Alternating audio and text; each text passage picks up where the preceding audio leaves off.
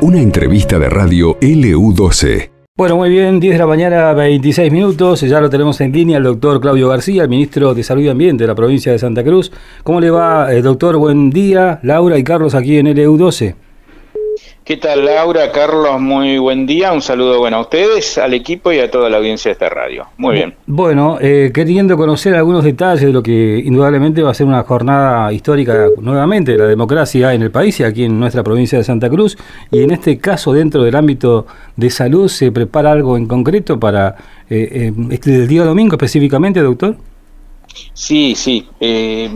Como bien decían ustedes, un, un hecho importante, ¿no? Un, hecho importante no solo del, del, punto de vista democrático, sino también en lo que respecta al movimiento de personas, al, al hecho de que el, ir a sufragar eh, implica eh, una actividad que por supuesto eh, no está exenta de riesgo y que nosotros desde el punto de vista sanitario lo, contemplamos. ¿no? En ese aspecto lo que se viene armando en toda la provincia, ya, ya lo venimos haciendo con la asistencia a todos los, los actos de campaña que se hicieron, los cierres, etcétera, etcétera, donde la movilización de un número importante de personas realmente hace que eh, existan riesgos y estos riesgos, lógicamente, muchos están relacionados con, con, la salud, ¿no?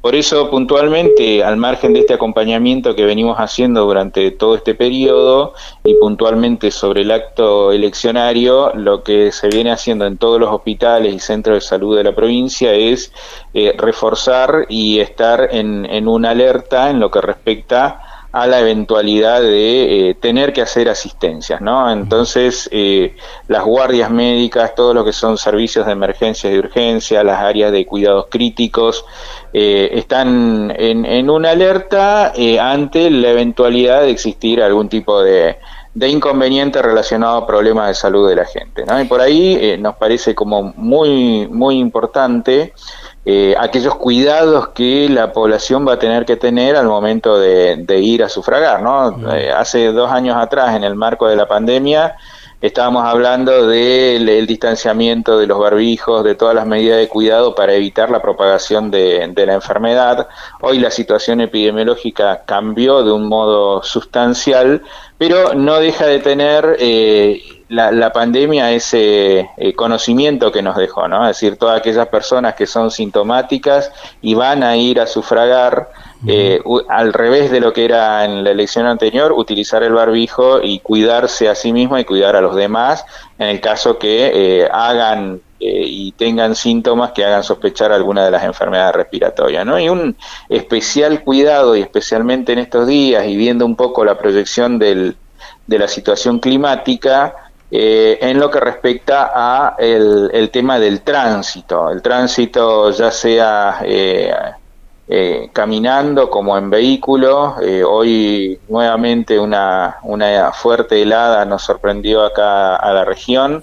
Eh, están proyectados, según lo que informa el, servicio epidemiológico, temperaturas bajo cero también, por lo cual estos cuidados que hay que tener con el hielo respecto de las caídas, del riesgo y, en algunos casos muy grave que existe con el tema de los, de los traumas asociados a los, a los resbalones o a los, o a los choques vehiculares, eh, son cuestiones que tienen que ser eh, muy tenidas en cuenta por, por las personas porque eh, existe riesgo. Entonces, principalmente las personas adultas mayores o las que tienen algún tipo de dificultad en, en la marcha, especial cuidado y el acompañamiento de personas que, que puedan asistirlos para que pueda desarrollarse con, con total normalidad todo el, el proceso eleccionario. ¿no? Y después, al finalizar, eh, también seguimos con, con nuestra alerta en, los servicios de salud, porque bueno, eh, en el caso de existir eh, manifestaciones de algarabía, festejo y demás,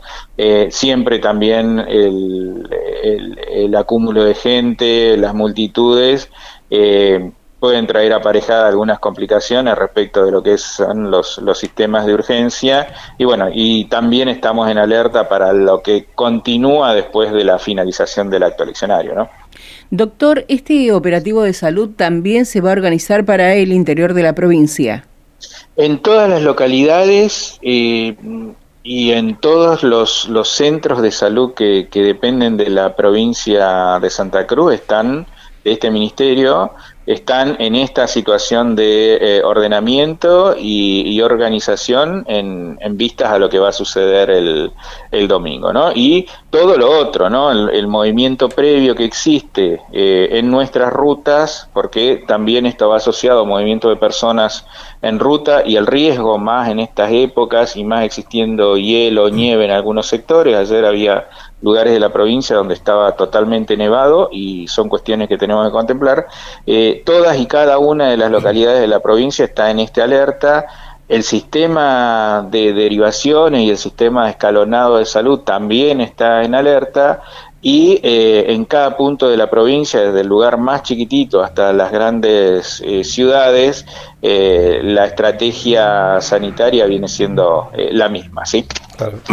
La idea es sumar personal, entonces, cuando habla de refuerzo y más allá de la, de la cantidad de horas que van a estar trabajando, doctor. Sí, correcto. Eso, eso significa que el, personal está a disposición y en alerta, eh, que las guardias están reforzadas, las guardias, los servicios de, urgencias y emergencias están reforzados para, para la actividad y, lógicamente, la disponibilidad de aquellas eh, especialistas o técnicos que en el caso de suceder alguna eventualidad tengan que ser eh, convocados. ¿no? Eh, digo, el sistema de salud en alerta significa eso, significa estar a disponibilidad y, y con, digamos, como decimos nosotros los, los, los, de la salud, con el teléfono abierto las 24 horas para, para la eventualidad de algún tipo de intervención que haya que, que realizarse. ¿sí? Eh, doctor, ¿van a trabajar mancomunadamente con las eh, fuerzas de seguridad también? Eh, la articulación es integral. la articulación es no solo con, con la fuerza de seguridad, con todo lo que es policía, ejército, gendarmería, quienes prefectura, quienes intervienen eh, con protección civil, eh, con las autoridades de, de, las, eh, las autoridades electorales dispuestas por la justicia, es decir, la, el abordaje es un abordaje integrado y articulado entre todas las fuerzas tanto políticas como de seguridad que, que intervienen en todo el proceso eh, eleccionario. ¿no? Entonces, eh, esa articulación también está dada, es fundamental hacerlo porque es la línea, la vía de comunicación eh, para, para intervenir en casos que, que, haya que intervenir. Esperemos de que nuestra intervención sea la mínima y que el, el a ver, el acto eleccionario se, se lleve con, con, total normalidad, pero también la experiencia eh, nos hace saber de que eh, siempre existe algún tipo de eventualidad, alguna persona que se, que se descompone, por ahí gente que va a hacer colas y con frío y por ahí sin haber desayunado tienen alguna descompensación, por ahí son cosas menores, pero también el tema de los accidentes, el tema de las caídas, el tema del, del riesgo vehicular o del tránsito en las rutas eh, son, son esos elementos de que nosotros contemplamos al, al momento de realizarse toda la, eh, la actividad electoral. Y lógicamente con, con, interacción continua y permanente con todos los actores que están involucrados en, en la responsabilidad de, de la guarda del, del, sistema eleccionario y, como les digo yo, también en, en la postelección, una vez terminados los escrutinios, eh, en, en lo que sucede en las calles eh, respecto de que eh, puede haber festejos o reuniones y demás, ¿no? Así que en ese aspecto con un sistema movilizado, alerta y preparado para, para toda eventualidad. Doctor, eh, pasando a otro tema, se siguen dando los casos de COVID en la provincia de Santa Cruz, por lo menos hasta los primeros, los últimos informes del mes de julio ah, señalaban no un promedio de 10 pacientes más o menos que se daban, que daban positivo en la semana a nivel provincial. ¿Esto se sigue dando de la misma manera? Hay, hay una disminución sustancial de la cantidad de casos, eh, prácticamente al, muy cerca de, a ver, por debajo de la decena, eh, en, en, una semana de exposición, ¿no es cierto? Es decir, casos, casos hay, se detectan todavía. Eh, la pandemia hasta el 31 de diciembre de este año todavía seguimos dentro del marco de lo que es la, emergencia, ¿eh? pero eh, por suerte epidemiológicamente eh, los casos que se vienen dando, salvo algunos casos que fueron que tomaron estado público de, de formas eh, asociadas a otras enfermedades como ser enfermedades oncológicas o algunos déficits inmunitarios y que, y que terminaron eh, complicando el, cuadro de base al, enfermarse con COVID, el resto de los casos eh, viene siendo en personas vacunadas, en personas que tienen la inmunidad de un modo correcto y que realmente eh, no, no, llegaron a, mayores en lo que respecta a la, necesidad de atención eh, médica. ¿no? Eh, es importante seguir insistiendo de que nosotros seguimos vacunando en contra del COVID, que seguimos aplicando las dosis para tener quienes no tienen aún el esquema completo, que eso es como lo fundamental. ¿no? Hoy tener todos deberíamos tener el esquema completo primario.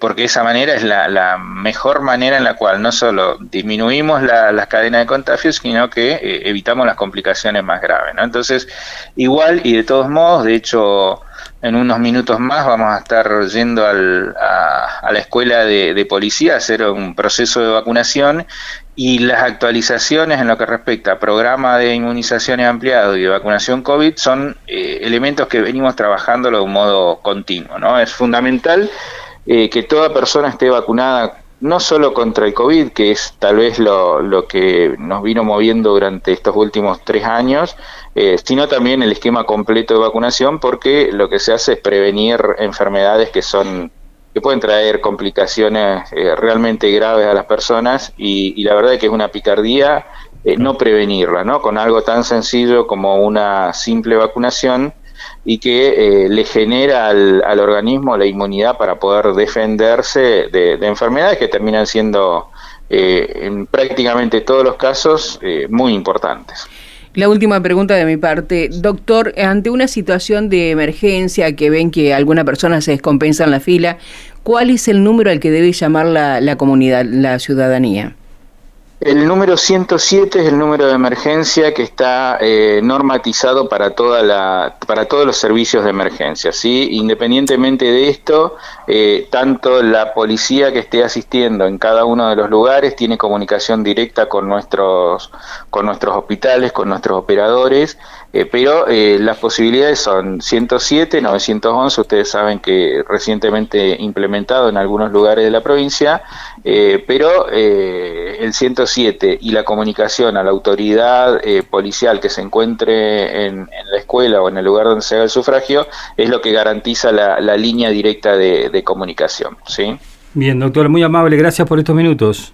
No, al contrario, muchas gracias y bueno, a disposición cuando lo necesiten. Saludo nuevamente a toda la audiencia. Gracias. el doctor Claudio García, ministro de Salud y Ambiente de la provincia de Santa Cruz. Esto pasó en LU12, AM680 y FM Láser 92.9.